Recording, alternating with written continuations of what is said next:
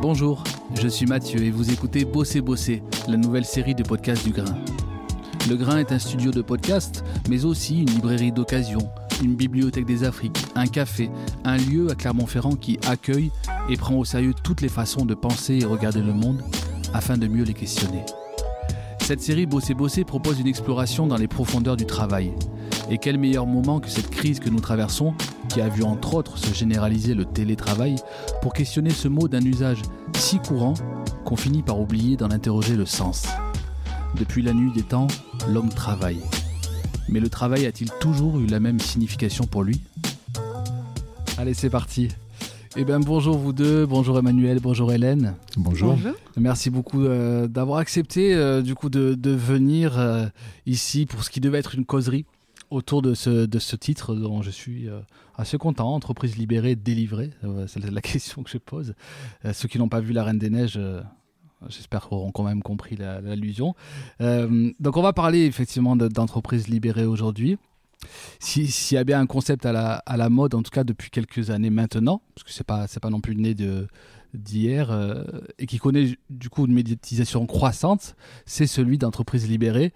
Je sais pas si vous l'avez vu, mais on avait beaucoup à avoir vu en 2014 un, un documentaire sur Arte qui s'appelait Le bonheur au travail.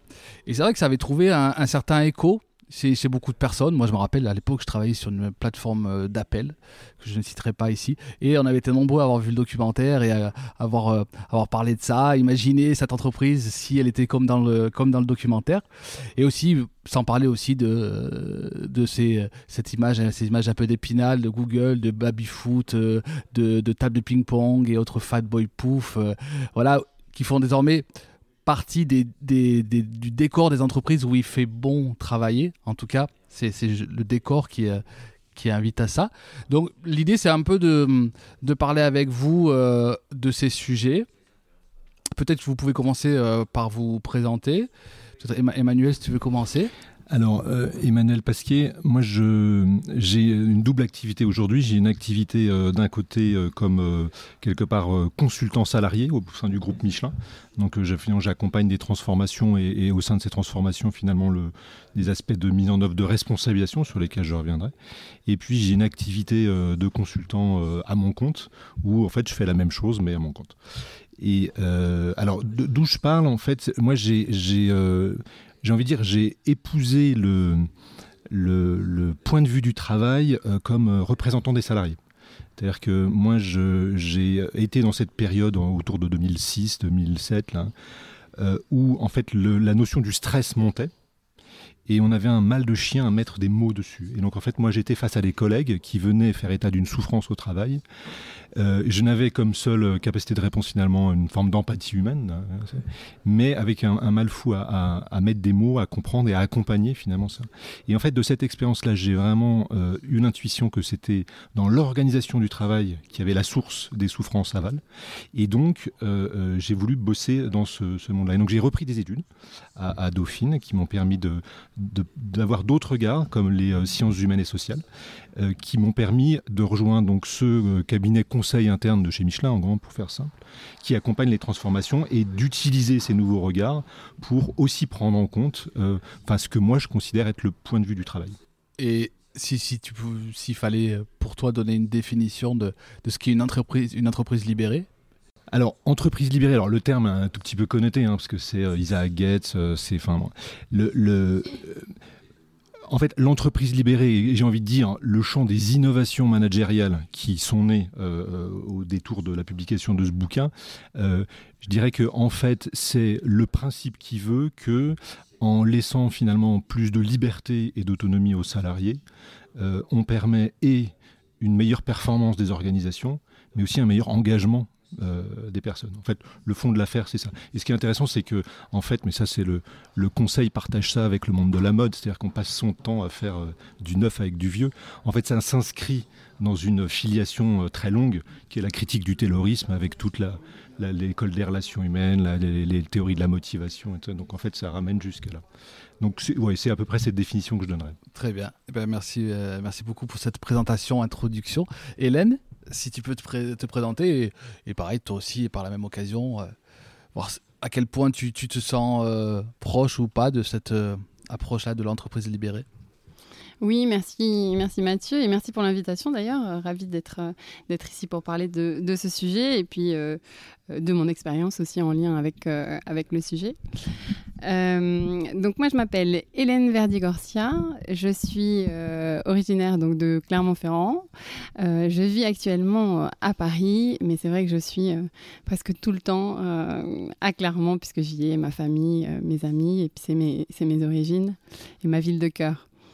Euh, en fait, j'ai eu des. Donc, j'ai fait des études autour de l'économie et de la gestion, euh, euh, école de commerce, donc compréhension du fonctionnement des entreprises. Et j'ai eu des premières expériences professionnelles donc à l'étranger, mais au sein d'organisations assez, assez grosses, des entreprises internationales. L'une de ces expériences était d'ailleurs avec Michelin, donc voilà un point commun avec Emmanuel et puis, euh, et puis voilà, cette entreprise qui est j'ai une grande fierté, disons, d'avoir travaillé, d'avoir euh, fait un bout de chemin avec, euh, avec Michelin, puisque euh, un peu tous les membres de ma famille, je crois, ont à un moment donné euh, passé, sont passés chez Michelin. Donc voilà, grande fierté. Et en même temps, voilà, ces expériences dans des grosses entreprises, des grosses organisations, m'ont fait euh, percevoir un fonctionnement qui ne correspondait peut-être pas avec, avec mes valeurs, ou en tout cas avec ma volonté d'avoir un, disons, un, rapport à l'autre qui soit euh, plus d'entraide et de coopération que de rapport de domination. En fait, ce que je percevais dans ces grosses organisations, mais c'est aussi vrai dans d'autres plus petites organisations, c'est que euh, certains moments, c'est des rapports de, pouvoir, euh, certaines fois malsains, peut-être des jeux d'ego aussi. Et moi, je m'y retrouvais pas et j'avais envie d'aller vers, vers un fonctionnement qui soit plus oui, des, rapports de, coopération, euh, voilà, d'autres types de, rapports euh, entre, entre humains, disons. Et donc l'entreprise libérée, alors pour moi, c'est, je suis tout à fait d'accord avec la définition qu'on a fait Emmanuel, donc sur cette, cette idée de d'une organisation qui répartit le pouvoir.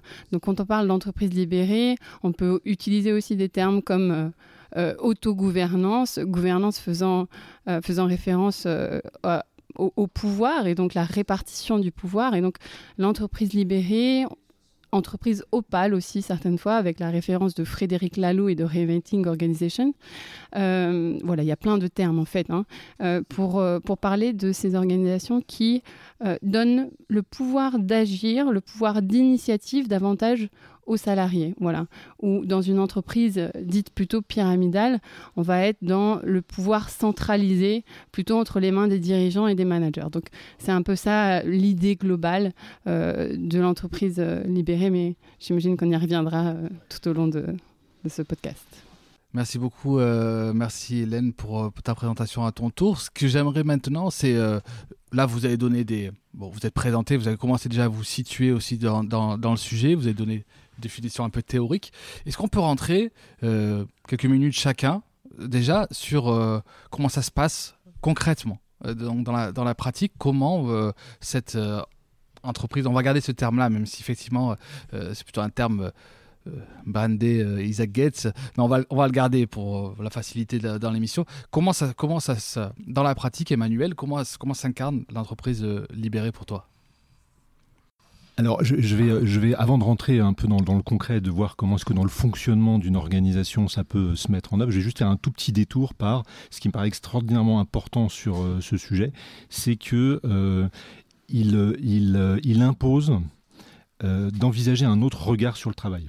C'est-à-dire qu'on est les héritiers finalement du taylorisme, hein, qui, dont, dont le, la majeure a été la distinction entre d'un côté la conception du travail, Hein, le, fameux bureau des méthodes, et de l'autre côté, l'exécution du travail. Hein.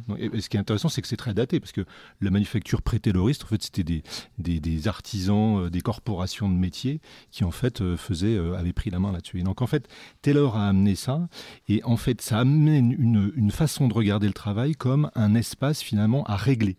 C'est-à-dire, c'est en faisant de la prescription, de la règle, de la procédure, et ce par le haut, qu'on demande à ceux qui exécutent le travail de euh, euh, en suivant les prescriptions, de réaliser le travail. Donc en fait, on est vraiment les héritiers de ça. Et j'ai envie de dire, même si euh, Taylor, ça fait quand même plus d'un siècle hein, maintenant, hein. c'était le début du XXe siècle, fin du XIXe, début du XXe, nous sommes encore dans cette culture managériale. Et en fait, ce qui est vachement intéressant, c'est qu'il y a tout un champ des, des sciences humaines et sociales, ergonomie en tête, qui ont montré qu'en fait, il existe finalement un écart irréductible entre le travail tel qu'on imagine qu'il devrait se faire, donc la règle, et la façon dont il se fait réellement, c'est-à-dire dans la façon dont il se présente à nous. et que euh, une partie, une large partie du travail, c'est pas tant le respect des prescriptions et des règles, c'est l'ajustement de ces règles et des, prescriptions pour faire en sorte que le travail y sorte. Vous voyez, c'est intéressant, c'est-à-dire que tout d'un coup, on ne regarde plus le travail comme un espace à régler par le haut, mais un espace à réguler là où on est. Et donc en fait, c'est parce que on peut accompagner des managers à envisager ce regard différent qu'on peut les accompagner aussi à envisager une posture différente. Parce que quand on considère le travail comme une forme de travail d'organisation constant euh, euh, au quotidien, parce qu'en fait cet ajustement il est au quotidien, et eh ben ça permet à une posture managériale qui va être euh, mon job, ce n'est donc plus de décider de tout sur tout concernant mon équipe, mais mon job c'est de faire en sorte que je sois en support à cette régulation, ces ajustements, ces micro-ajustements de la part de mon équipe. Donc comment je leur laisse le soin de décider euh, des ajustements qui les concernent? Mais cette bascule-là, excuse-moi de hmm. t'interrompre, mais cette bascule-là, c'est faite euh, euh, dans un laboratoire de pensée ou elle s'est faite dans les, dans les entreprises par les premiers concernés? Comment, comment s'est fait de la, la bascule alors, cette, bascule, enfin, cette prise de conscience euh, théorique, elle, euh, elle s'est faite dans les entreprises. C'est, en fait, c'est intéressant parce que les sciences humaines et sociales, c'est toujours. En fait, elles, ont un mal fou à intégrer les entreprises. Elles les intègrent finalement par les consultants. Hein. Mais, mais euh, les, chercheurs en ergonomie, les chercheurs en sociologie du travail, c'est des gens qui passent leur temps dans les entreprises, c'est-à-dire à mettre en, abstraction finalement la façon dont se gère le travail. Donc, en fait, c'est, parce que des gens ont été sur le terrain qu'ils ont saisi ça ils ont saisi que cet écart. Et en fait, ce qui est intéressant, et c'est pour ça que c'est encore notre culture, c'est que cet écart-là, il est fondé sur le principe positiviste. D'ailleurs, Taylor, il a fondé l'organisation scientifique du travail. Donc c'est cette croyance extrêmement forte que tout est prévisible. Ça, c'est la science de l'ingénieur. Et qu'on peut tout maîtriser. Et qu'on peut donc tout maîtriser. Et, que, et, que, et quelque part, que quand les choses n'adviennent pas telles qu'elles pourraient être, ça remet en cause aussi la, la science des concepteurs. La, mécanique. La mécanique. Et donc, et ce, cette, cette, bascule, euh, pour moi, elle est vraiment au cœur de, euh, alors, des, de ces innovations managériales. Et c'est une, une critique qu'on pourrait faire à l'entreprise libérée qui, moi, à mon goût, moi je suis peut-être un petit peu un petit côté, j'aime bien le, champ des idées, et un petit peu fragile conceptuellement. Et, et, surtout, ce qui se permet, ce que ça permet, c'est de, rendre pérennes les choses. D'accord? Alors donc maintenant, une fois qu'on a dit ça, une fois qu'on a dit que euh, parce qu'on regarde le travail comme un espace à réguler, c'est-à-dire à ajuster constamment, le job du manager, c'est de rendre capable les autres finalement de faire ces ajustements. D'accord? Euh, donc concrètement, si jamais il fallait que je, traduise euh, par les faits, ça, dans, la pratique, dans la pratique, qu'est-ce que ça donnerait? Alors, ça donnerait euh, l'accompagnement d'un projet de réaménagement de locaux. Donc moi, je fais partie d'une équipe de direction euh, qui euh, doit réaménager euh, ses locaux. Il y a une, petite centaine de personnes. Et en fait, moi, parce que je suis porteur de cet aspect de responsabilisation au sens, responsabilisation au sens d'étendre le champ de responsabilité des gens. Donc, de, je suis porteur de, ce, projet-là ou de cette, ces, ces innovations managériales je discute avec cette équipe de direction pour leur dire, mais finalement, nous, parce que moi je faisais partie de cette équipe, nous ne sommes pas les plus euh, intelligents pour pouvoir décider sur les aménagements qui nous concerneront demain. Finalement, les plus intelligents, c'est ceux qui le vivent le plus au quotidien, c'est-à-dire les équipes. Qui sont concernés. Qui sont concernés, d'accord? Donc en fait, ça c'est le premier gros du boulot, c'est, euh, mais c'est ce que Hélène disait, c'est-à-dire que c'est une redistribution finalement de la décision. Hein, ce qu'on pourrait appeler euh, le partage de la gouvernance. Gouvernance entendue, parce que souvent en France il est limité aux sphères hautes du pouvoir, entendu comme le système de décision d'une entreprise. En fait, une entreprise, elle passe l'essentiel de son temps à décider des choses. Euh, donc en fait, il y, a ce champ de, de, redistribution de la gouvernance. Donc en fait, d'accompagner des équipes de direction, à tous les niveaux que ce soit, à dire, mais est-ce que vous êtes bien sûr que ce dont vous décidez, il n'y en a pas d'autres qui pourraient le décider mieux et plus rapidement parce que c'est ce qui les concerne. C'est ce qu'on appelle le principe de subsidiarité. Hein. Ça, c'est ton job? Et ça, c'est mon job. Mon job, c'est vraiment d'accompagner des équipes à envisager ça. alors, une fois qu'on euh, on les a convaincus qu'effectivement, c'était pas eux de le faire, il leur reste un travail qui est extrêmement important, c'est que euh, leur job, c'est, puisqu'ils n'ont pas à décider, il leur reste pour autant à donner l'intention. C'est-à-dire, en fait, vers quoi on va C'est quoi la direction qu'on prend Parce qu'on pourrait aménager des, des, euh, des, espaces en se disant bah, on, veut tout, on veut tout en rose et faire un truc euh, super pinky euh, qui nous plaira. Mais est-ce que c'est ça l'intention de l'entreprise? Non, l'intention, et ça c'est dur hein, pour un manager de vraiment se poser la question de l'intention plutôt que d'aller vite et de se dire bah, tu feras comme ça. En fait, c'est plus de travail, j'ai envie de dire. C'est plus exigeant. Et, et, donc, on nous a fait réfléchir sur le fait, mais qu'est-ce qu'on veut vraiment? Et en fait, ce qu'on voulait vraiment, c'était que les locaux soient vraiment en support à l'organisation du travail tel qu'on l'a et la capacité de collaboration, de coopération entre les personnes, qui était un petit peu fragile à l'époque. et donc une fois qu'ils ont donné cette intention, ils ont aussi donné des moyens à, cette, à une équipe qu'ils ont appelé, qu'ils ont euh, alors sur volontariat, et donc les gens ont levé la main et ils leur ont vraiment confié le soin de la décision. C'est-à-dire que in fine, ce pool de gens-là, à condition qu'ils soient des ambassadeurs et non pas qu'ils se remettent dans un mode un peu autoritaire, euh, ils, vont décider sur la façon dont sera aménagé. Et alors, ça, c'est donc il y a ce côté euh, euh, gouvernance partagée, partage de la décision. Il y a ce côté de le manager, il faut son, job, c'est de donner l'intention, et après il y a tout le champ de, ce que j'appellerais finalement le fait de décider, le fait de décider ensemble, parce que une équipe qui n'a jamais décidé ensemble, il faut lui apprendre ça. D'accord? Et ça, c'est mmh. quelque chose qui est compliqué. Parce qu'en fait, il y a toujours les jeux d'acteurs, les machins, les ceci. C'était tellement plus facile d'aller voir le chef pour lui demander un chèque en blanc et de s'en plaindre au café parce qu'il n'avait jamais pris la bonne décision, que maintenant, c'est à l'équipe de décider. D'accord? Et donc, ça, j'ai vraiment le souvenir où il y a des moments où c'était d'ailleurs émouvant, où tout d'un coup, les gens me disaient ben, Là, on va quand même pas décider sur ça. On va aller voir euh, l'équipe de direction. Et je dis non, non, non. Relisez le cadre d'intention qu'ils vous ont donné. Vous décidez sur ça. Alors allons-y. Tu sais, euh, j'étais un, peu embêté, Emmanuel, quand je devais marquer euh, à, la, base pour la causerie qui avait lieu ici. Tu sais, je, je mets les, intervenants et leurs fonctions, tu vois, leur métier, enfin, ou leur fonction, pourquoi ils viennent.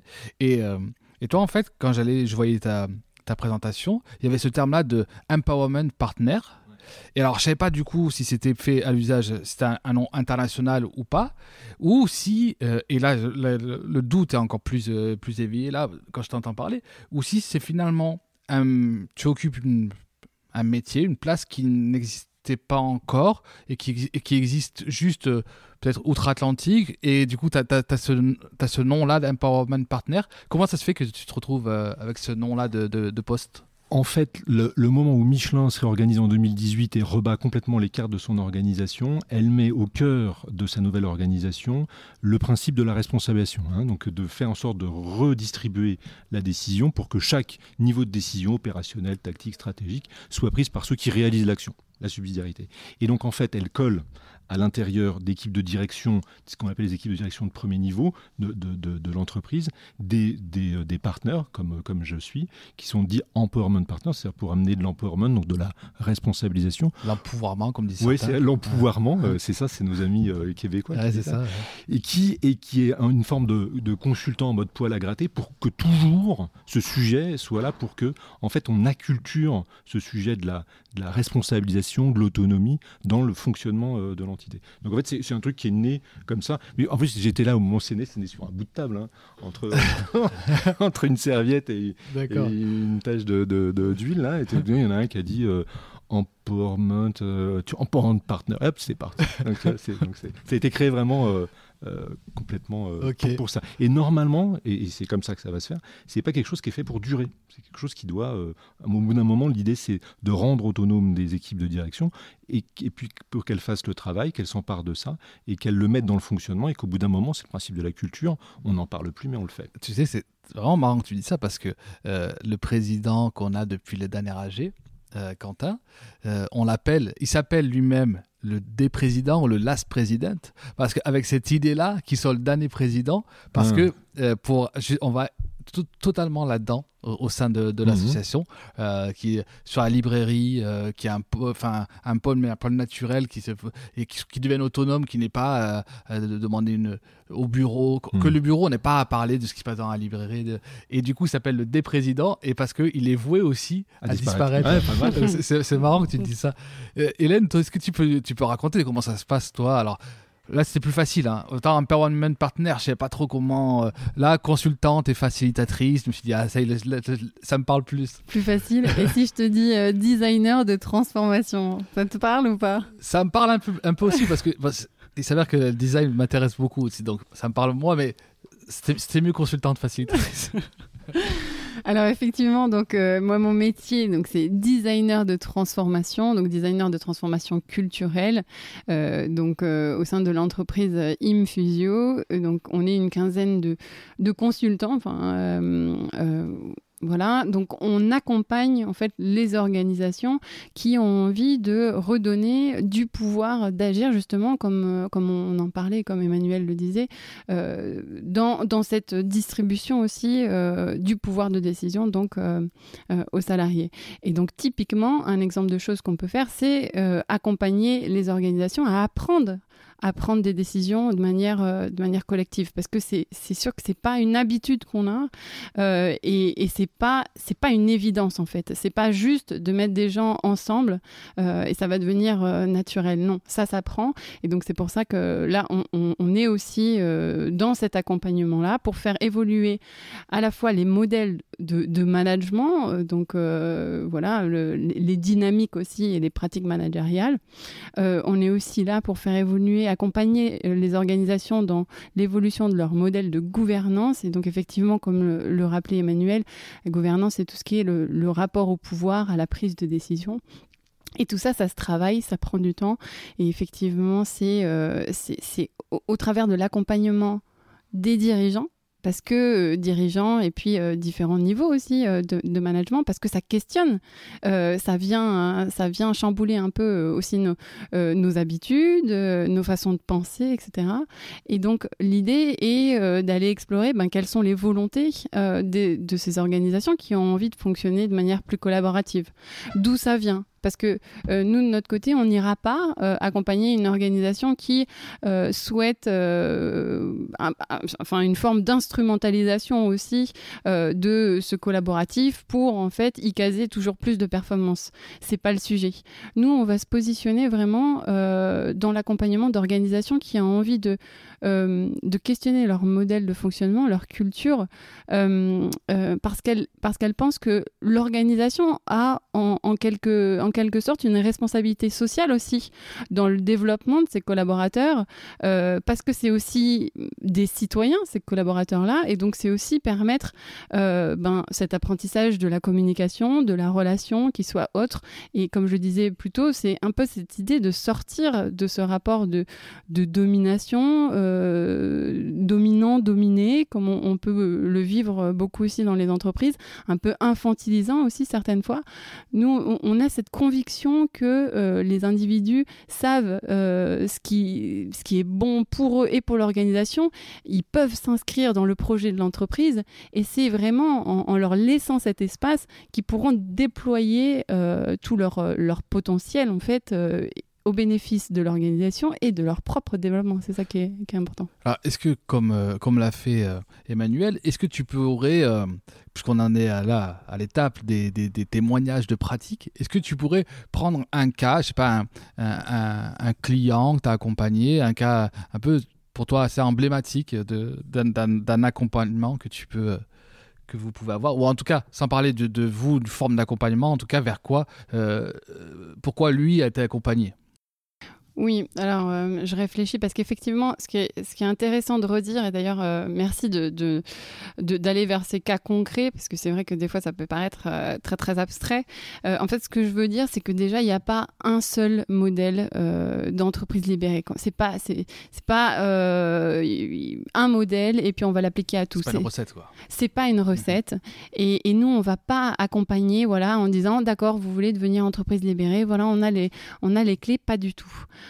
Parce qu'il y a, y a, plusieurs modèles, il y a, il y a autant de modèles que d'organisations, parce que l'idée c'est de construire une culture qui corresponde à, à, ce qu'a envie de faire l'entreprise, donc ses dirigeants, la stratégie de l'entreprise, et puis les collaborateurs donc, qui, qui, sont dans cette, dans cette organisation. Donc vraiment, nous, on a tout type de demandes et on ne vient pas nous chercher. Autant des assos que des entreprises, oui, on travaille avec, euh, on travaille avec euh, entreprises privées, euh, organisations publiques, associatifs, vraiment avec tout type de, de, des entreprises du CAC 40 comme des PME, donc vraiment de toute taille. Et on va avoir tout type de sollicitations. Et vous, vous prenez pas votre bâton de pèlerin et faire le tour des entreprises, ça vient toujours d'elles oui, on, a, on, a, on, a, oui, d'ailleurs, pour Infusion, on a beaucoup de chance. C'est les entreprises qui viennent vers nous avec des sollicitations tout à fait différentes. C'est-à-dire qu'il y a des entreprises qui sont déjà dans un fonctionnement assez collaboratif et qui ont envie de, de fonctionner euh, mieux. Donc, elles vont venir nous chercher. Il y en a qui sont pas du tout dans le collaboratif. Donc, ce que je veux dire, c'est que c'est vraiment, euh, c'est pas l'idée d'aller euh, vers, euh, vers une entreprise libérée à tout prix. mais typiquement, ce qu'on peut faire, c'est que là, on, on a, si je prends l'exemple très concret d'une organisation qui pour le coup est une scope et elle qui a vraiment ça dans le sang euh, cette, coopération. Euh, par contre eux ils, tombent dans, un écueil qui est euh, assez classique qui est le, tout collaboratif et c'est pas notre invitation enfin c'est pas de se dire qu'on va prendre toutes les décisions tous ensemble non pas du tout il faut garder une certaine dynamique verticale où à certains moments bien sûr il y en a qui vont prendre les décisions ça c'est certain mais c'est de se dire que c'est pas toujours les mêmes et qu'on est plutôt vers ce qu'on appelle un, disons, un leadership naturel. Euh, et je vais expliquer euh, cette, notion-là et, cette différence avec le leadership hiérarchique. C'est-à-dire que dans une entreprise qui est pyramidale, celui qui prend la décision, il peut la prendre parce qu'il a la légitimité de par son poste. Or là, dans une organisation qui va chercher à être plus euh, auto-organisée, auto-gérée, c'est plutôt au niveau des appétences et des expertises de chacun que va se positionner la décision. Donc si, si moi, par exemple, je suis expert du, sujet euh, formation, ou en tout cas ça m'intéresse fortement, bah, ma voix va porter plus qu'un collaborateur qui n'aura pas autant d'informations euh, que moi. Donc c'est là où ça va être intéressant aussi de, de reconnaître que toutes les voix ne se valent pas à certains moments donnés, selon le sujet, etc. Donc ça, c'est un point important. On n'est pas dans le tout collaboratif tout le temps. Et juste avant, parce que je vois que tu vas m'interrompre, Mathieu, euh, j'ai pas donné vraiment d'exemple concret d'accompagnement, parce qu'on, par contre, j'aimerais vraiment donner un exemple concret de entreprise autogouvernée en parlant d'Infusio, parce que nous-mêmes, nous sommes notre propre laboratoire organisationnel, c'est-à-dire que nous-mêmes, nous fonctionnons, nous fonctionnons, pardon. Euh, en autogestion. Et, euh, et, je trouve que c'est assez, même si c'est notre volonté hein, de pousser le modèle à l'extrême, mais je trouve que quand même que c'est euh, très intéressant de vivre ça de l'intérieur. Et c'est voilà, donc euh, avec plaisir pour en parler si. Bah t'as vu, j'allais presque te donner ça comme cas concret. Alors nous, qu'est-ce qu'on fait? Comment tu nous accompagnes? mais Avec plaisir, avec plaisir. La question, et je voulais pas t'interrompre, mais je voulais savoir, est-ce que par exemple, Emmanuel, imagine notre jeune Hélène serait restée à Michelin, est-ce que ça aurait été ton job? Et elle, aurait cette, appétence-là pour la formation, mais limite, euh, elle le sait à peine, en tout cas, elle n'a pas. Elle a pas qu'elle a conscientisé, mais elle s'est jamais vue faire de la formation. Est-ce que toi, ton job serait par exemple de repérer ça et du coup de, euh, de, l'accompagner jusqu'à euh, soit la, peut-être pas, je l'ai dit, peut-être pas la conscientisation, mais jusqu'à euh, alors, ouais, lui donner les capacités d'agir. Mais en tout cas, ce qui m'intéresse de savoir, c'est aussi, est-ce que toi, tu as comme rôle de, de, de, détecter finalement? Non, pas du tout. Pas du tout. Non, non, là, on, là, on parlerait vraiment d'un boulot plus RH, hein, une capacité de détection de, compétences. Non, mais par contre, moi, le job que j'aurais pu faire si Hélène était chez, chez Michelin, mais elle va pas tarder à y revenir, parce qu'il y a des places au niveau du COMEX qui vont pas tarder à se libérer. et, et, et, en fait, ça aurait été de bosser avec des équipes, justement, formation dans des départements RH, et de faire en sorte que dans ces équipes formation, les personnes qui y bossent, et donc si ça avait été Hélène, récupèrent plus d'autonomie pour que leur voix porte et que les idées qu'ils ont et que la, créativité qu'ils ont puissent être suivies d'effets parce qu'on leur rend la capacité à décider sur la façon dont ils vont faire leur programme, envisager leur formation, décaler des choses et ainsi de suite. En fait, c'est plutôt ça que j'aurais accompagné. Et en fait, d'amener des managers, donc le ou la manager d'Hélène, à faire en sorte que euh, ben, Hélène puisse avoir une voix propre et singulière au sein du groupe dans lequel elle est. D'accord, d'accord. Tu sais, tu parlais tout à l'heure de Frédéric Laloux, donc euh, Reinventing Organization.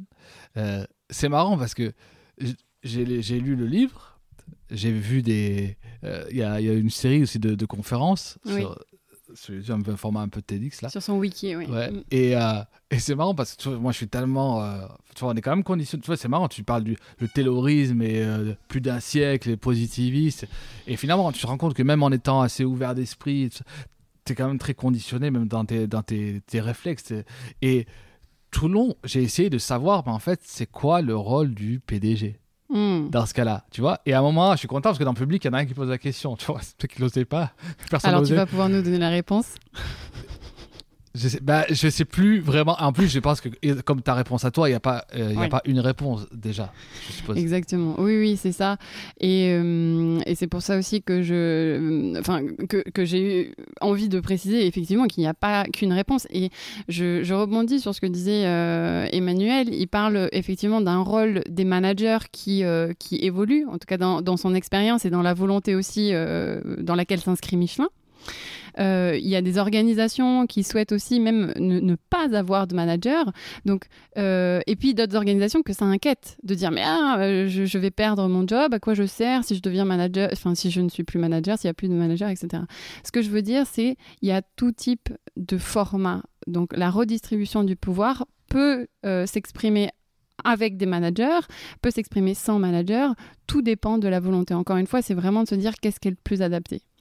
Et donc, dans le cas euh, d'Infusio, du coup, si je peux prendre euh, cet exemple-là, euh, c'est vrai que nous, on fonctionne vraiment sans manager. Donc, on va être ce qu'on appelle leadership partagé, autogouvernance, autogéré, enfin, tous ces termes qui veulent dire que voilà, le pouvoir est réparti.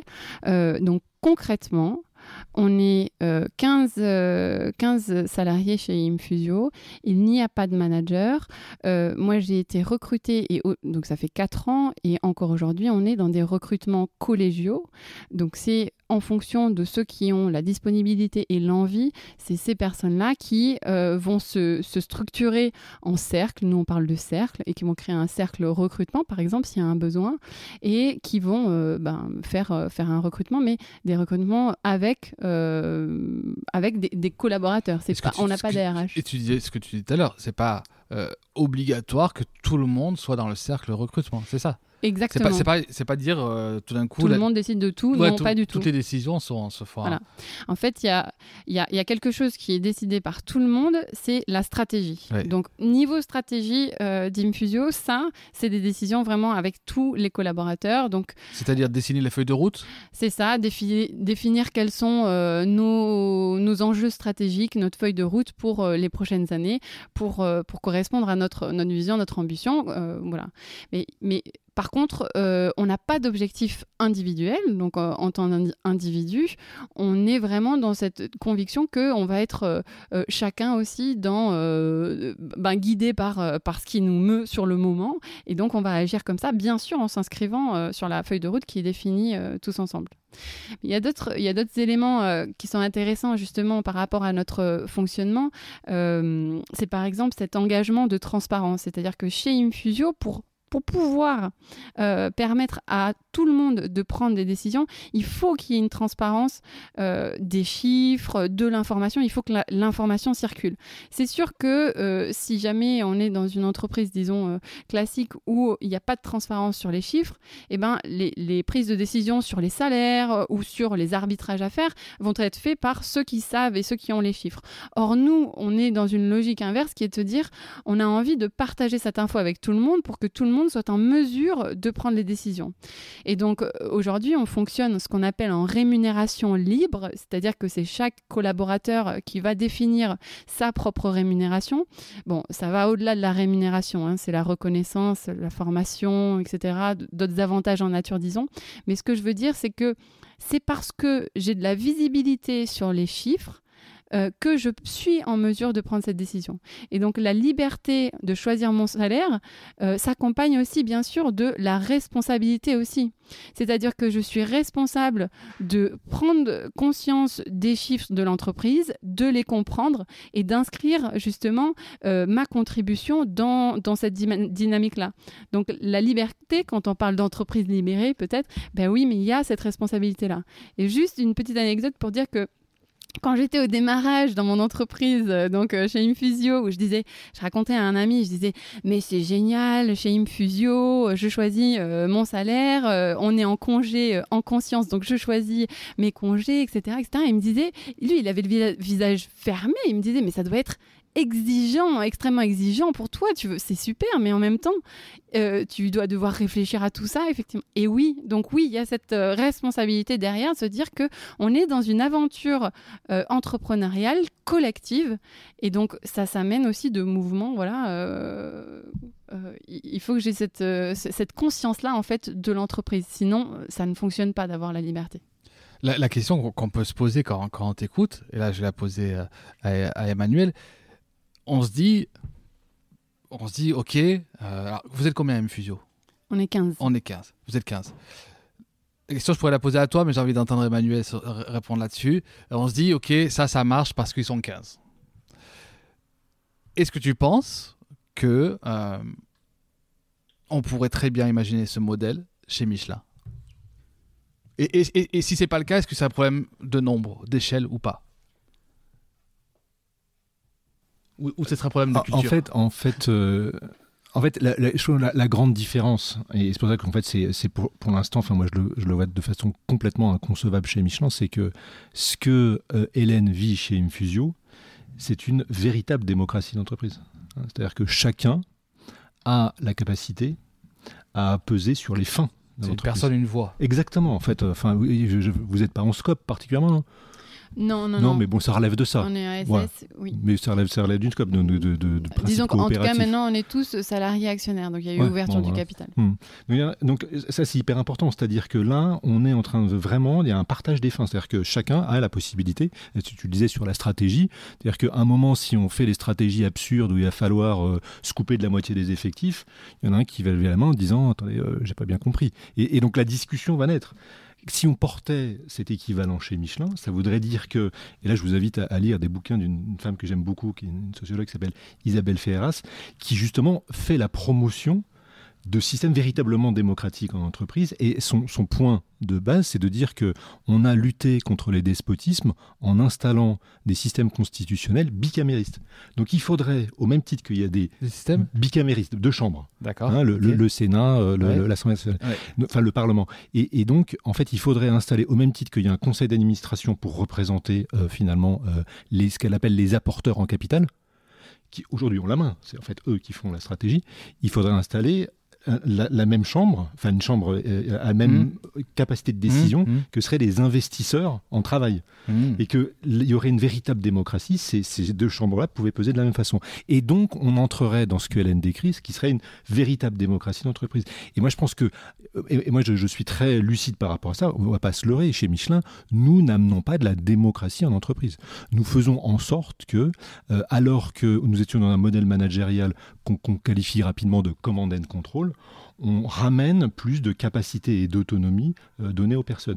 Pour autant, hein, on leur donne une liberté sur des moyens, mais pas une capacité à agir sur les fins. Hein, donc, il ne faut pas se mentir. Et c'est pour ça que j'ai envie de dire ce que vit Hélène. Euh, alors après, pour répondre à la question de l'échelle, euh, il y a des groupes hein, euh, assez impressionnants en taille qui vivent ces choses-là. Mais en fait, ils le vivent aussi de façon extrêmement décentralisée. C'est-à-dire qu'ils ont des centres minuscules et des capacités. En fait, en gros, c'est une espèce de myriade de PME regroupées à travers une petite tête d'épingle qui assure une coordination d'ensemble. Il y a une certaine division effectivement en unités, parce qu'un d'un, à partir d'un certain nombre, effectivement, c'est plus gérable parce qu'il y a aussi un besoin de, partage d'informations qui est nécessaire. Et donc, à partir d'un certain nombre, c'est plus gérable. Donc, c'est comment aussi euh, on arrive à, diviser en, peut-être en, unités hmm. pour avoir ce fonctionnement au sein des unités. Et puis, est-ce qu'il n'y a, pas là aussi le. Euh, n'importe quelle organisation a un enjeu euh, financier et, pour tout le monde, c'est toujours un véritable enjeu. Mais est-ce que quand on est sur des chiffres d'affaires euh, de, de, grands industriels mhm. comme Michelin, mhm. est-ce que, est, est que là aussi, euh, pas y avoir cette, cette crainte de dire, ben, ça serait la, crainte de dire, ben, on peut pas, on peut pas laisser à n'importe qui euh, prendre des décisions qui pourraient, qui pourraient venir, je sais pas, mettre en péril le le, navire. Oui, bien sûr. Mais là, il y a des exemples euh, concrets. Moi, j'ai bossé, enfin, le, j'ai envie de dire, le père spirituel de cette démarche de responsabilisation chez Michelin, c'est un ancien militaire. Il s'appelle Bertrand Ballarin. C'est un peu mon maître. Et ce, ce, monsieur a été responsable de l'usine de Bourges, qui à un moment a dû euh, fermer une activité, euh, je me souviens plus de la camionnette ou quoi que ça. Et eh ben, sa préoccupation, ça a été de d'assurer qu'il y ait une vraie discussion avec les ouvriers, hein, donc des ouvriers, donc des gens. Parce qu'en euh, France, on, est, on a ce, cette maladie du diplôme. En fait, la, hiérarchie scolaire fait la hiérarchie sociale. Et en fait, il y a toujours cette idée que si on arrive à ce niveau-là, c'est que les autres sont moins intelligents. Or, le principe de base, auquel je crois fondamentalement, c'est que chacun a une véritable intelligence sur le champ qu'il concerne. Hein. Et donc, il a mobilisé ces, personnes en leur disant bon, écoutez, voilà, euh, ça a fermé, euh, complètement euh, affolant au niveau du dialogue social, c'était jamais fait comme ça. Et là, il a, il a arrêté les usines, enfin arrêté les machines, et ils sont mis à causer. Et en fait, c'est les ouvriers eux-mêmes qui se sont dit ouais mais alors là parce que mais exactement ce qu'elle disait parce qu'ils ont amené de l'info économique parce qu'ils ont amené de la rentabilité parce qu'ils ont amené la, la, projection marché sur un certain nombre de choses ils faisaient aussi de l'avion à côté qui était plutôt marginal chez eux et bien tout d'un coup, les gars se sont dit, enfin les gars et les filles, se sont dit, bah, tiens, si on développait l'avion, on voit que le marché décolle, pas, pas de jeu de mots, et, ainsi de suite. Et, et, donc en fait, il se, alors effectivement, il y a eu de la perte d'emploi, mais infiniment moins que si on s'en était remis à une direction industrielle. Donc euh, oui, ça marche. En fait, quand on fait confiance à l'intelligence des gens, oui, ça marche, définitivement. Et en fait, je trouve que le, je, je, pense que le grand enjeu, mais je comprends, hein, c'est que quand on est à la tête d'une boîte qui fait 25 euh, milliards de chiffre d'affaires et qu'on se dit froidement, je vais quelque part, je vais m'en tenir à ce qui me concerne, c'est-à-dire la stratégie, et je vais laisser vraiment le reste à ceux qui le font certainement mieux que moi, mais je leur laisse vraiment les clés du camion il y a un moment où on a quelques sueurs froides. Ce que j'allais dire. je, crois, je crois que le chiffre, plus le chiffre d'affaires est gros, plus le vertige est. Probablement. Ouais. Et en plus, quand je disais n'importe qui, euh, c'était surtout en disant. Euh, quand il y a ce n'importe qui, ça cache le, en gros, une façon de, de, penser que tout le monde n'est pas capable, tout le monde n'est pas assez intelligent. Euh, Exactement. ce, ce n'importe qui. Mais justement, enfin, quand on se dit euh, qui est-ce qui est capable, au final, qui est-ce qui est capable de prendre cette décision Et moi, je crois qu'il y a aussi un regard à avoir sur euh, sur l'environnement. Enfin, euh, Emmanuel, tu faisais référence au terrorisme et justement où où là, on était dans une décortication des tâches qu'on pouvait mettre les unes après les autres, etc. Et, peut-être prendre des décisions à ces niveaux-là. Mais ce que je veux dire, c'est que maintenant, on est dans un monde qui est tellement interconnecté, qui qui est devenu euh, alors c'est un mot qu'on utilise aussi beaucoup, mais qui est devenu beaucoup plus complexe. C'est-à-dire que euh, l'aspect futur prévisible, ben non, en fait. Là, on, ne sait pas trop ce qui va, à, quelle sauce on va être mangé. Enfin, on le voit bien là avec la crise, etc. Donc, euh, c'est difficile de dire qu'il y a une personne qui sait. Donc, en fait, le rôle du dirigeant ou le rôle de l'expert est un peu chamboulé ou remis en question dans ce, dans ce monde où le futur n'est plus prévisible. Et donc, l'idée, c'est plutôt d'être dans une dynamique de scénario, donc faire des scénarios, et aussi d'utiliser l'ensemble des intelligences présentes, en, présentes pour euh, s'imaginer quels pourraient être les scénarios. Mais euh, disons que c'est plus un expert qui va savoir euh, ce qu'il faut faire. Donc c'est aussi en fait cette, ce, contexte des entreprises qui a changé et qui amène à se dire, bah, en fait, seul je vais plus vite, c'est sûr, mais comme l'adage dit très connu, ensemble on va plus loin et ensemble on a une perspective aussi qui est plus riche. Donc c'est aussi là l'invitation et l'envie d'aller vers plus de collaboratifs. C'est qu'on est dans un, dans un monde aujourd'hui qui, est euh, qui, est, qui est très rapide et qui est très, très, très connecté, et donc, euh, donc complexe. Mais c'est marrant parce que quand je préparais cette émission, euh, un, article posait la question de, euh, et je, vous, ai envoyé cette question même, euh, se posait la question de si on était rentré dans l'ère de l'apicratie, cette tentative donc de rendre l'entreprise plus, accueillante, mais qui, pourrait déraper en injonction au bonheur. Et à vous écouter, en fait, il a, à aucun moment vous faites, euh, on parle de forcément de bonheur ou de d'être plus accueillant et, ma fameux baby baby euh, j'ai l'impression, enfin vraiment vous. Alors est-ce que le bonheur est une conséquence ou pas? Mais j'ai l'impression que c'est pas la question finalement celle du bonheur que... Non, fondamentalement pas. Après, enfin, donc tu fais référence au bouquin euh, d'Eva La, la Picratie. Euh, euh, en fait, il y a, y a, quand même effectivement toujours cette, cette ce champ qui, qui, traîne un petit peu, qui est que en fait des, salariés plus heureux, plus, qui, seraient plus performants, seraient plus performants. Et là, moi, je, enfin moi, je suis toujours euh, super prudent et, et super gêné parce qu'en fait, on rentre vite dans une forme de manipulation. Parce qu'en fait, le fond de la manipulation derrière, c'est que c'est un peu la psychologie positive. C'est-à-dire que c'est ce, ce que nous n'arrivons pas à régler dans nos organisations pathogènes, on te le renvoie à toi à titre personnel, et c'est parce que tu vas t'adapter et voir tout en rose, et que tu vas te soucier de ton bonheur, que les choses vont mieux aller. Et ça, et ça j'ai envie de dire, euh, enfin, moi, là, là, moi, je ferme la porte, parce que quand on va là-dessus, on amène des gens à craquer, et puis on, fait des dégâts. Donc, enfin en tout cas personnellement dans les marches et puis chez Michelin c'est pas du tout euh, les, choses comme mais la référence du, bonheur au travail c'est complètement ça après moi ce que je vois concrètement c'est que euh, le baby foot c'est super mais ce qui est encore mieux, c'est quand même d'avoir des bonnes relations de travail avec ses collègues et la capacité à, prendre des décisions sur ce qu'on fait. Et qu'il vaut mieux finalement avoir euh, euh, des murs jaunes coquilles façon administrative avec euh, des équipements SI, enfin système d'information tout pourri, plutôt que des collègues qui vous pourrissent et, et, le fait d'être complètement engoncé dans ce qu'on fait par rapport, euh, par rapport à cette question du bonheur au travail, il y a une, euh, un, petit, un petit dessin là qui m'amuse beaucoup et que je voudrais euh, vous partager parce que je pense que Emmanuel, tu le connais aussi, mais ça me fait beaucoup rire. Donc, vous vous imaginez deux, deux personnages, donc plutôt un, un, dirigeant ou un RH et puis, et puis un salarié. Et le dirigeant dit comme vous le savez, nous plaçons le bonheur de nos employés en tête des valeurs de notre entreprise. Euh, et vous, euh, Monsieur Martin, alors, euh, êtes-vous heureux? Bof.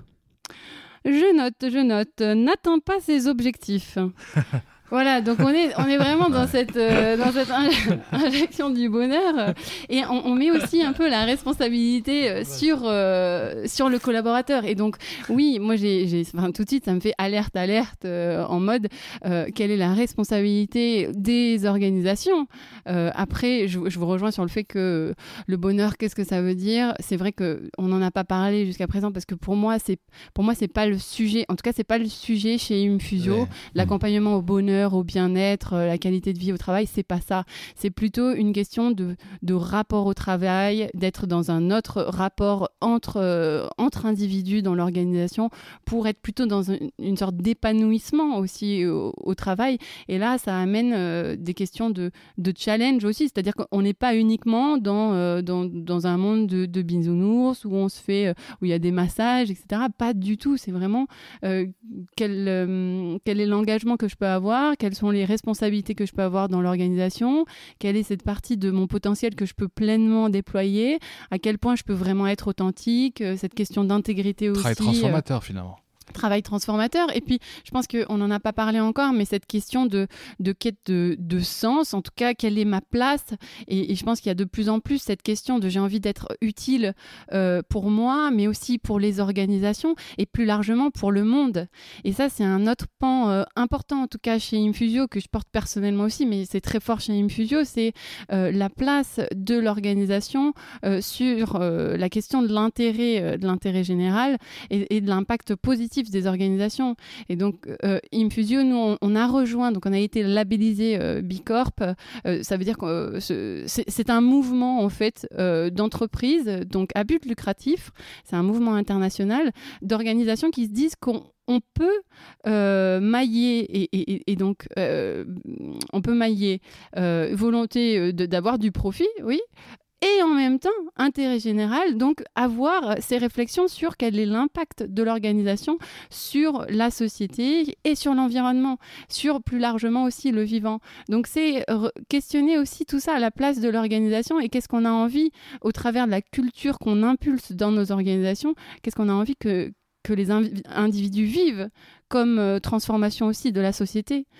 Nous, on parle beaucoup chez Infusio de transformer, très modestement, je tiens à le préciser évidemment, mais c'est transformer les sociétés pour transformer la société moi, in fine, c'est vraiment ce qui, me, ce qui me porte, c'est aller vers, euh, vers un monde voilà, plus respectueux euh, euh, de l'environnement, des relations sociales, etc. et, et, et d'ouverture sur son écosystème aussi. Mais tu sais, tu, parles de Bicorp, moi, ça me fait penser à un truc, aux antipodes. Mon expérience de, de plateforme d'appel, j'avais je me rappelle, on, on, avait une sorte de pseudo-formation, donc je faisais du service clientèle de l'assistance technique, bref. Et on fait une, pseudo-formation qu'on nous impose. On n'est absolument, absolument pas. Euh, on ne demande pas de nous joindre, tu sais, euh, au, euh, à la formation, à comment la, construire ensemble. Non, on, nous fait une pauvre séance, machin. Et on reçoit, on reçoit un diplôme. Ceux qui passaient la formation, on avait un diplôme Be-Human, tu vois. C'est-à-dire mmh. que Be-Human. Enfin, tu sais, genre, t'es devenu humain grâce à la formation de deux heures que tu as reçue d'en haut. Mais quelle chance, mais quelle chance. Du, client que tu n'as jamais vu. Enfin, ça, ça c'est typiquement l'opposé de. Hmm. Enfin bon, bref. Euh, une question, je, vois qu'on rentre dans, dans, les, dans, les, dernières minutes de cette passionnante euh, conversation. J'essaie de tenir le timing un petit peu. Ça, va être dur, mais euh, vous savez, pendant. C'était début de confinement, euh, le sociologue, anthropologue, philosophe Bruno Latour mhm. euh, avait euh, fait paraître des cahiers de doléances où il posait ces quelques questions très, très intéressantes, fondamentales de OK, maintenant, enfin voilà, il y, a la crise, le confinement. à quoi vous voudriez, qu'est-ce qui vous tient vraiment à cœur Qu'est-ce que vous voudriez garder Et qu'est-ce que vous, ce à quoi vous êtes prêt à renoncer? On avait fait une, causerie ici sur la question euh, à quoi les organisations euh, devraient-elles renoncer? Sur cette question-là, sachant que je voulais pas poser, euh, vous n'avez pas pu vous y préparer, voilà. Mais selon vous, si je vous la pose comme ça, à la lumière un peu du, du, contexte quand même très particulier, à quoi pour vous les organisations devraient-elles renoncer aujourd'hui? À gagner trop d'argent. En fait, aujourd'hui, il y a un tel euh, décalage de distribution euh, de la valeur entre le plus haut de l'entreprise et le plus bas de l'entreprise que, en fait, ça, ça, rend très compliqué la véritable, euh, ce que vit Infusio, et donc ce qui est peu envisageable chez Michelin, la véritable démocratie d'entreprise. Ce qu'on pourrait te dire, c'est démagogique comme réponse puisque c'est le moteur de, bah l'industrie. Après, c'est aussi peut-être ça qu'il faut interroger, c'est-à-dire qu'à un moment, mais en fait, c'est, enfin, ce qui, ce qui est bien, c'est que c'est plus une interrogation maintenant. C'est, il va falloir qu'on se fasse à, envisager de gagner moins d'argent, parce que gagner moins d'argent, c'est accumuler plus, et accumuler plus, ce n'est plus possible. Donc c'est ça. Ouais. Moi, ce serait vraiment ça. Il y a un truc autour de l'argent et de la distribution de la valeur qui me paraît être euh, le cœur pour renverser euh, ces nouveaux équilibres et aller sur des démocraties véritables. Super.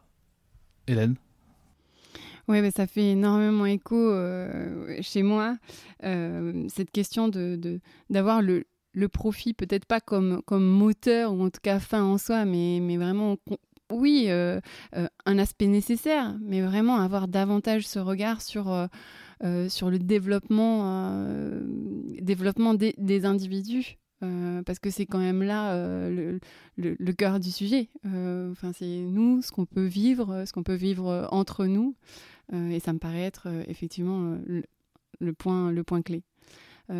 spontanément, quand tu as posé la question, ce qui m'est venu, c'était le mot de certitude. Parce que ce qu'on voit, nous, euh, justement, dans les, euh, dans les organisations qu'on accompagne, c'est beaucoup de certitude euh, et beaucoup d'envie d'être dans ce monde un peu rassurant où on aurait la réponse, etc. Et donc, l'incertitude, ou en tout cas une invitation à, à ben oui, se dire que c'est incertain, mais, mais testons, expérimentons. Et, et, on en tirera les enseignements, mais voilà, peut-être un message du style euh, osons, ou en tout cas, voilà. Ouais. Mais est-ce qu'on pourrait oser renoncer aux organisations? T'as encore une heure? Un autre, tu ouvres un autre podcast sur le sujet? Pourquoi pas? Non, parce qu'en fait, travailler, à un moment, c'est s'organiser pour le faire. Donc, en fait, on a besoin de s'organiser. Après, la question, c'est dans l'organisation, comment on répartit la décision. C'est ce qu'on on mentionnait de, tout à l'heure. On, a besoin de s'organiser, définitivement. Et l'utilité Quelle est l'utilité de l'organisation? Mmh. Est-ce qu'on peut questionner cette utilité de l'organisation mais, depuis tout à l'heure, on dit quand même que euh, qu'on fait appel à, à l'intelligence qui renforce l'autonomie, la, la responsabilisation, responsabilité euh, des individus. Est-ce qu'on a vraiment besoin d'organiser du coup ces individus? S'ils sont, à même d'être. Euh, et justement, alors, euh, il y, a des confusions aussi autour de, de l'autogouvernance. Euh, l'autogouvernance ne veut pas dire pas d'organisation. Et ça, c'est un point, mais du coup, tu réouvres un peu le, sujet. Mais une entreprise auto, autogérée, elle a des process, elle a des règles, etc. et, et certaines fois, elle a aussi ou une ou des personnes en tête. C'est-à-dire que c'est aussi possible. Euh, moi, à ce stade, c'est encore une question que je me pose. Est-ce qu'il y, a besoin d'avoir une personne euh, voilà, qui donne un certain cap? Ce que, je témoigne, en tout cas de par mon expérience, c'est qu'il euh, y a toujours un, un, déclencheur ou ce qu'on appellera aussi une source, peut-être des cofondateurs, qui vont donner peut-être un squelette. Et tout n'est pas à, à gommer. C'est juste questionner aussi le pourquoi ça existe et quel est l'impact que ça peut avoir euh, sur euh, l'organisation. Donc, euh, donc je ne réponds pas tout à fait à ta question, mais ça m'a amené aussi vers ces réflexions-là.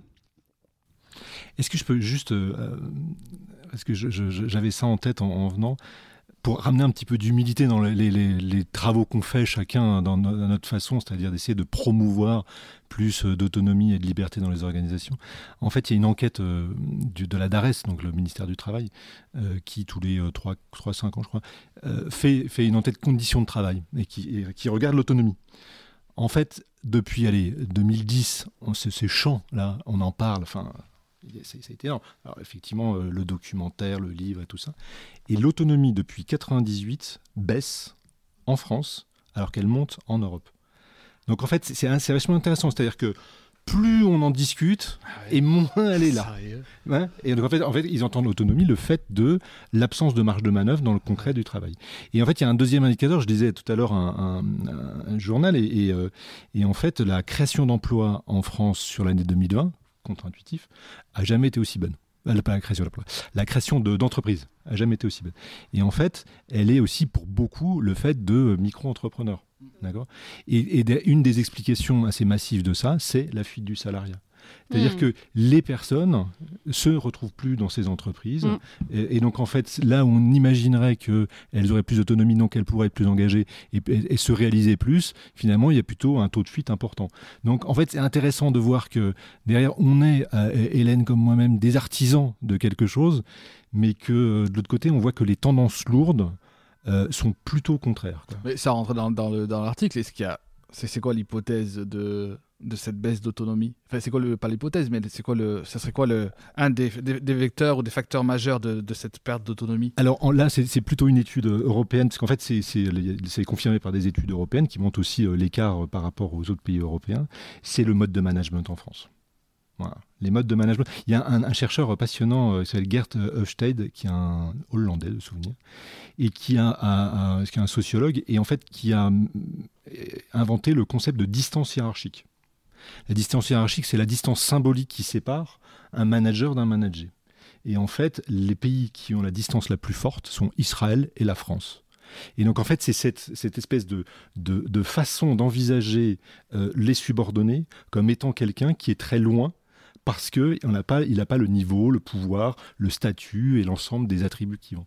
Donc en fait, en France, on a euh, quelque chose qui, à mon avis, est de l'ordre d'une maladie, qui, à mon avis, prend ses racines dans l'aristocratie et l'ancien régime, qui est que, voilà, soit on fait partie de l'aristocratie managériale, soit on fait partie de la roture euh, d'exécution. Et cette distance est très forte. Et en fait, on n'arrive pas, culturellement, finalement, à dépasser ça, qui est quelque chose qui est euh, à l'intérieur de nous-mêmes.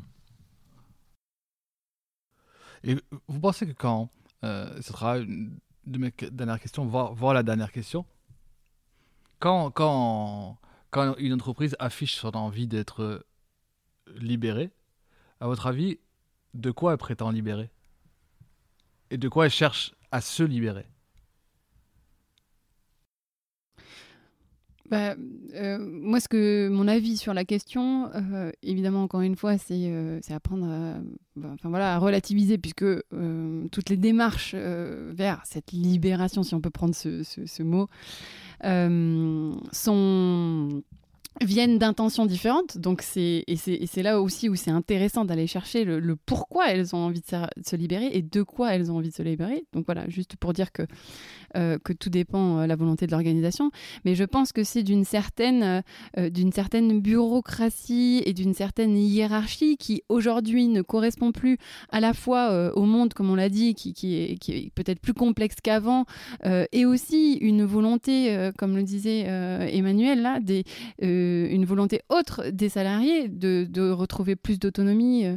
Donc c'est se libérer de cette euh, lourdeur et de, et de ces rapports, euh, encore une fois j'utilise le rapport de domination parce que pour moi c'est cette libération pour aller vers quelque chose de, de plus sain et naturel et plus de proximité.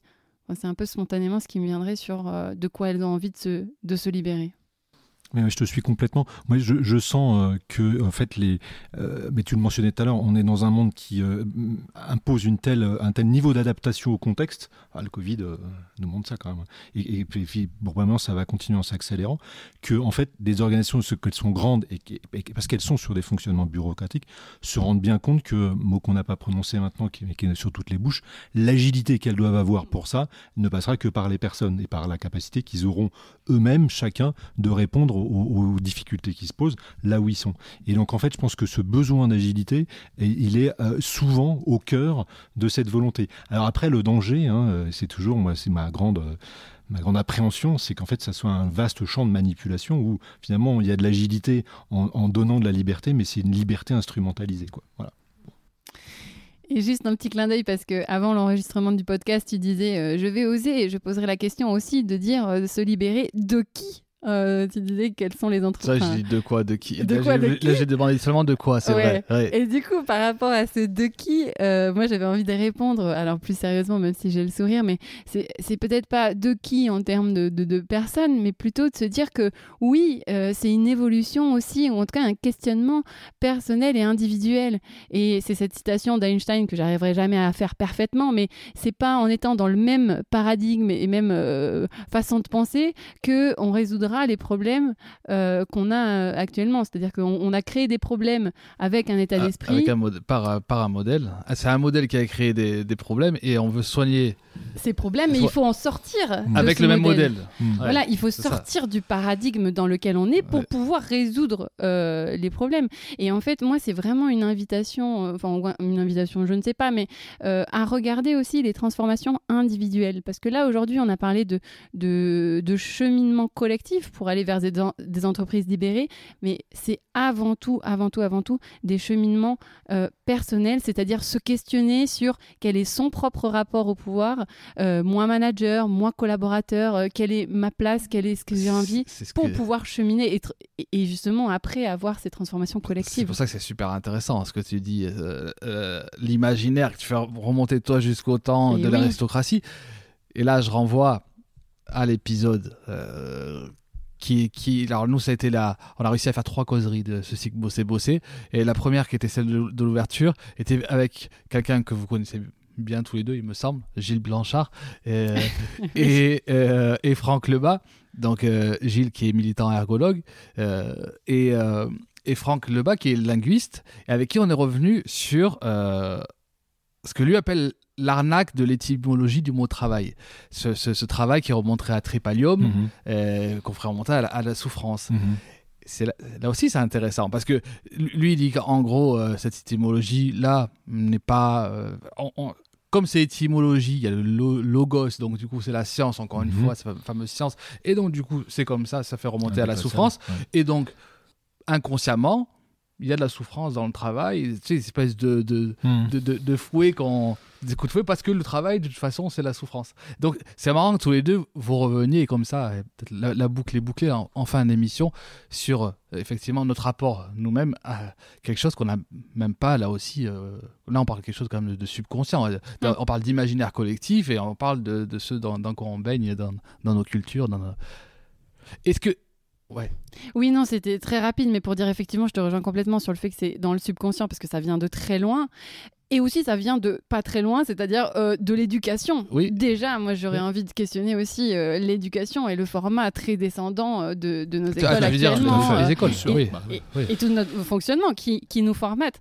J'ai eu l'occasion d'être avec des, des, universitaires, enfin, pas avec des universitaires, avec des étudiants en université qui étaient en alternance et ils ont un ou deux, une ou deux années d'expérience et, et tu sens déjà le formatage très fort quand tu amènes des alternances alternative au management actuel qui vivent et qui se disent mais euh, ça ne peut pas fonctionner, euh, on a toujours fonctionné euh, de telle manière, etc. Et là tu te dis mais d'où vient ce formatage qui est, qui est, qui est très ancré en fait, voilà, même, même, même chez des jeunes quoi. Voilà.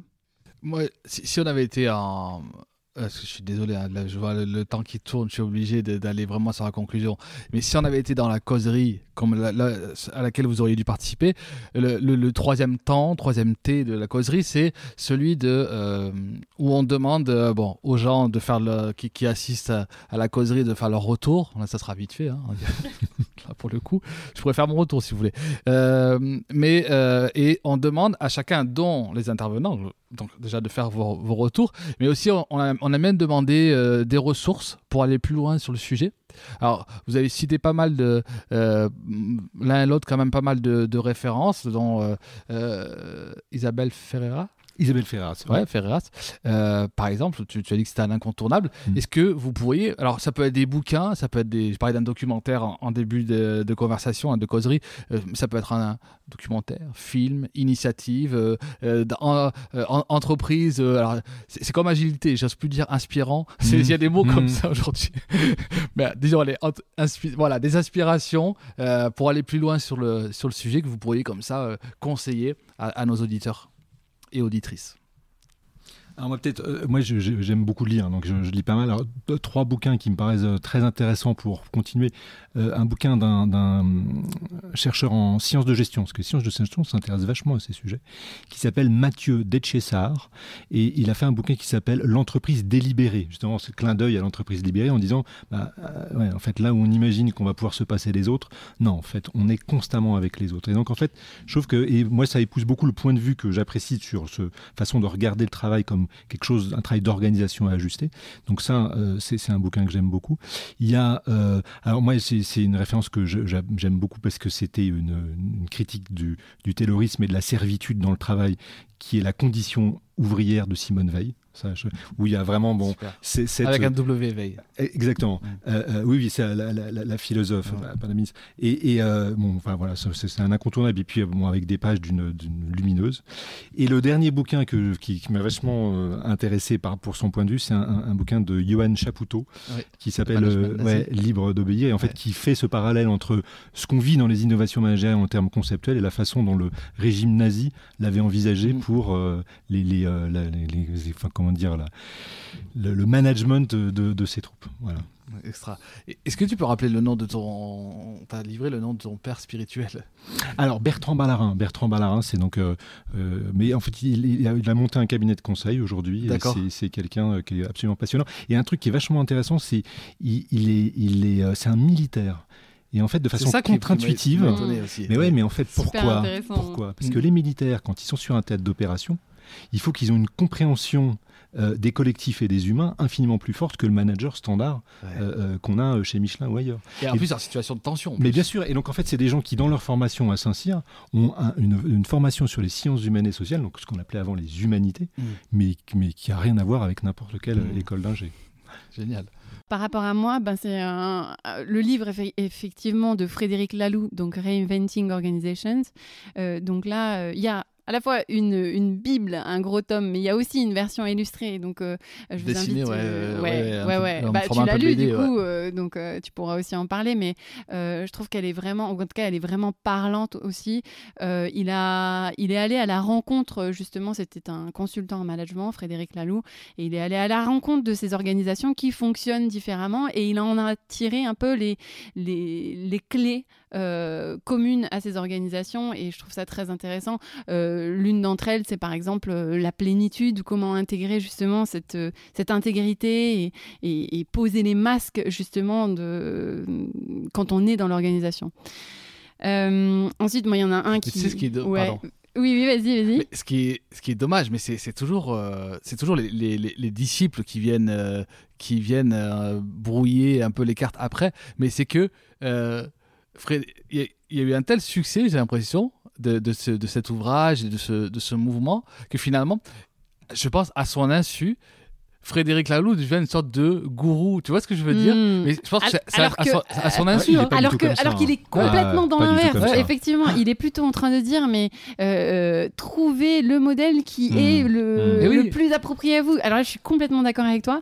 Euh, le problème, mais- c'est que tout le monde va lui demander du coup euh, la, la recette. Ouais, Tout le ouais, monde ouais. dit- dix points. Ouais, voilà, on n'arrive pas à sortir de ça, donc on devra demander à lui le mode d'emploi, mais le mode d'emploi libéré ou euh, Mais oh, le mode d'emploi opale. Euh, le- euh, regardez effectivement euh, ce livre et il invite pas du tout à, se dire il y a qu'une recette et au contraire quoi. Il invite vraiment au questionnement. Euh, et d'ailleurs on mettra euh, en lien dans ton podcast euh, les, le wiki parce Les- que c'est vraiment intéressant parce que il y a plein de petites vidéos et on peut en fonction de ce qui nous est le plus enfin voilà curiosité eh ben, on, on- on prend une vidéo ou une autre Ensuite, moi, il y a un livre euh, vraiment qui m'a changé la vie. Entre mon passage euh, où j'étais justement dans des organisations euh, qui fonctionnaient de manière assez descendante, avec des dynamiques que moi j'identifiais comme assez infantilisantes, un livre qui m'a qui m'a vraiment vraiment profondément touchée, c'est Les entreprises humanistes de Jacques Lecomte, qui est un peu euh, euh, quelqu'un qui a amené aussi la psychologie positive euh, en France. Et en fait, dans son livre, il, montre que que, l'humanisme en fait a toute sa place euh, au sein de l'entreprise. Et moi ça m'a fait un bien fou de, me dire voilà et d'entendre que le, que le profit euh, peut être qu'une presque une conséquence euh, heureuse mais pas être une quête en soi. Moi ça me fait du bien voilà de, surtout qu'il il prend plein d'exemples il, enrichit de de- d'études. Donc c'est vraiment très riche. Donc je le recommande fortement. Et puis voilà après on, en a plein d'autres je, je pense notamment à la fin du management. Alors ça va faire réagir certains euh, de Gary Hamel mais c'est aussi euh, d'autres euh, d'autres lectures qui viennent nourrir la réflexion sur comment fonctionner différemment c'est tout. C'est juste une, invitation disons à se dire bah il y a des alternatives au modèle actuel et donc si vous ne vous retrouvez pas dans le modèle actuel que vous vivez en organisation bah voilà peut-être une invitation à regarder aussi euh, d'autres choses qui existent Mais tu sais, euh, pardon, je boucle sur un truc euh, et merci beaucoup pour, pour, pour toutes ces, ces références. Je donne jamais les miennes, mais là, je, sais pas, je me sens bien. Euh, là, Vas-y. tu veux Mais- qu'on t'interviewe, c'est ça? Tu veux qu'on te demande C'est ça, quelles sont tes ouais, références, il y a- Mathieu y a marre, tu sais. Et moi, j'ai quelque chose à dire aussi, merde. non, mais tu vois, typiquement, et je disais ça l'autre fois avec mon père. Je- Quand j'étais gamin, tu parlais de la maladie des, des diplômes et Mm. tu vois, c'est une maladie française. Euh, quand j'étais gamin, je voulais faire journaliste. Et tout de suite, c'est ouais, mais journaliste, euh, tu te, tu te rends pas compte, euh, c'est c'est l'école, et pour l'école, c'est euh, pour, six- pour euh, 2000 appelés, euh, 100 élus. Tu sais, limite, t'as même, pas- Mm. t'as même pas confirmé ton vœu d'être journaliste que déjà. J'ai déjà arrêté. Ouais, t'as déjà passé à autre chose, que tu dis c'est pas pour moi. Et, euh, et moi, je trouve ça intéressant. Alors, du, pour le coup, le podcast n'existe plus, euh, mais il s'appelle, il s'appelait Nouvelle École. Et c'est ce podcast qui m'a donné envie de faire un podcast. Et en fait, il s'appelle Nouvelle École parce qu'il il à la, rencontre de gens qui, euh, en fait, quand tu les écoutes, ben, en fait, t'as envie de faire quelque chose. T'as envie de le faire et, euh, parce que euh, ça, ça éveille en toi ce, ce truc de dire, ah, mais ouais, en fait, je suis c'est possible en fait. Si j'ai envie de faire ça bah, je peux le tester. Tu vois effectivement je j'ai pas la carte de journaliste mais euh, on parlait tout tu parlais de, l'enregistreur là. Tu disais ouais ça fait pro tout machin. Mais ouais mais c'est et c'est vrai qu'en plus tu arrives devant un invité il, il dit ouais il a l'air sérieux le mec il a, il du matériel et tout. Il prend pour un journaliste tu vois. Et alors et, effectivement mais c'est pourquoi? Parce que euh, à un moment tu as entendu quelqu'un qui t'a dit ben tu ben vas-y fais en fait et tu verras et, et au- et au pire ça marche pas pire ça marche, ça marche pas, au pire ça plaît pas, ça plaît pas, mais au moins tu... et, et, voilà donc du coup le podcast Nouvelle École qui m'a qui m'a donné envie de faire du, du podcast et je pense que c'est c'est vraiment important. Merci beaucoup à vous deux. Euh, tu vois, le temps passe. Euh, tu as oublié ton, ton rendez-vous, non. t'as as quand même l'œil sur la montre. C'est professionnalisme, ça. bon, merci, Emmanuel. Qu'est-ce qu'on peut vous souhaiter à, l'un et l'autre? Pour la suite de vos aventures Qu'est-ce qu'on peut souhaiter? La fin du confinement? La fin de ce film d'horreur oui. interminable. Ah Pourquoi pas? Oui, des étreintes. Enfin, ah oui, euh, c'est ça, ouais. Ouais, ouais, je crois que c'est pas mal ça. On va souhaiter ça. On, souhaite des étreintes. Pas mal. Des étreintes. Allez, on, termine là-dessus. Merci beaucoup et puis à, à tout bientôt, j'espère. Merci à toi, Mathieu. Merci, bonne fin de journée. Merci d'avoir écouté jusqu'au bout cet épisode. N'hésitez pas à le partager, à commenter, laisser une note sur Apple Podcasts, 5 étoiles de préférence tant qu'à faire, et surtout à venir nous voir au grain, en vrai.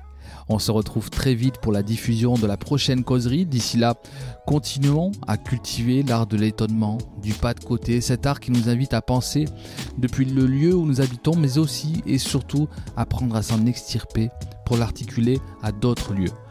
Car comme on aime le répéter, on est ensemble. Personne ne peut nous contraindre à nous aimer les uns les autres mais le fait est que nous habitons un monde commun où tout est lié, où tout est vivant. Allez, n'oubliez pas de dire à ceux que vous aimez que vous les aimez. Cambé